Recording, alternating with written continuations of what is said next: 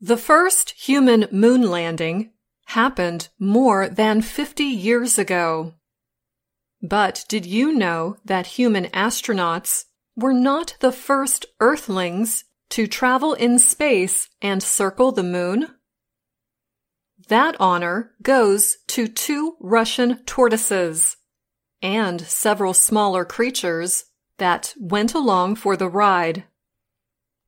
On September 14th, 1968, the Soviet space program sent two tortoises, along with some flies and worms, into space for a trip around the moon.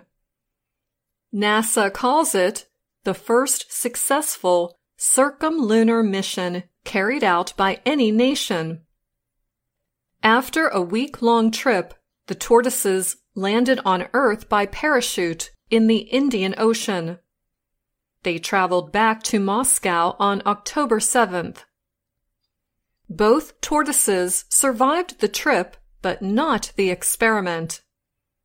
NASA records state that the animals were dissected on October 11th, 1968, to see how their bodies were affected by the space travel. Dissection showed that the main structural changes in the tortoises were caused by a lack of food and not the space travel.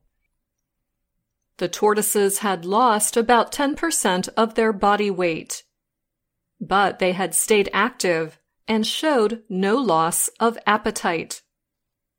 When compared with a control group of tortoises on Earth, the space traveling creatures had a small amount of spaceflight related atrophy.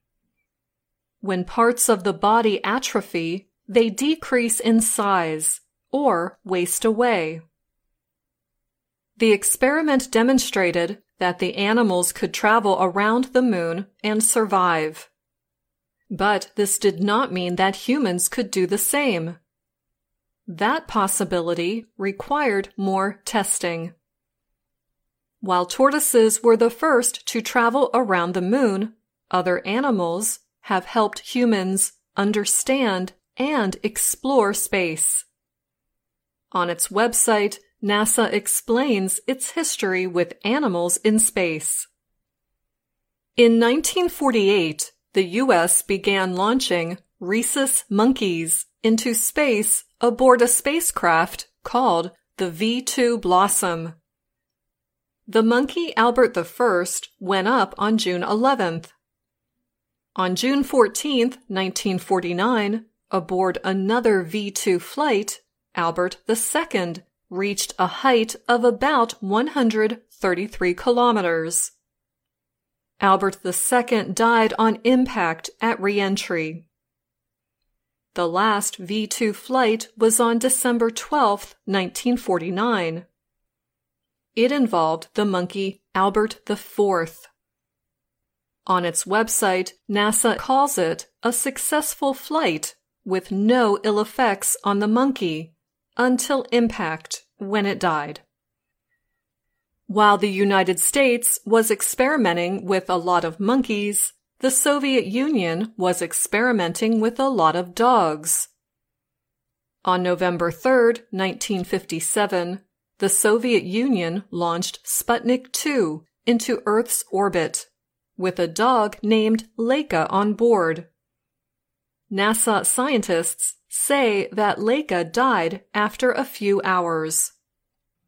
Sputnik 2 continued to orbit for five months and then burned up in the outer atmosphere in April 1958. Then, later that year, on December 13th, the U.S. launched a squirrel monkey named Gordo, about 965 kilometers high, in a Jupiter rocket.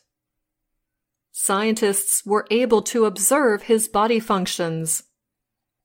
Gordo's capsule was never found in the Atlantic Ocean. He died on splashdown when a flotation device failed.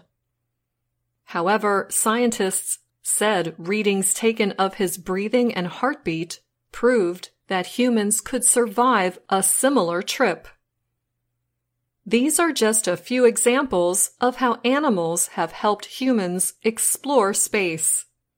We should not forget that mice and cats have also been used to help scientists better understand how travel beyond Earth affects living things. I'm Anna Matteo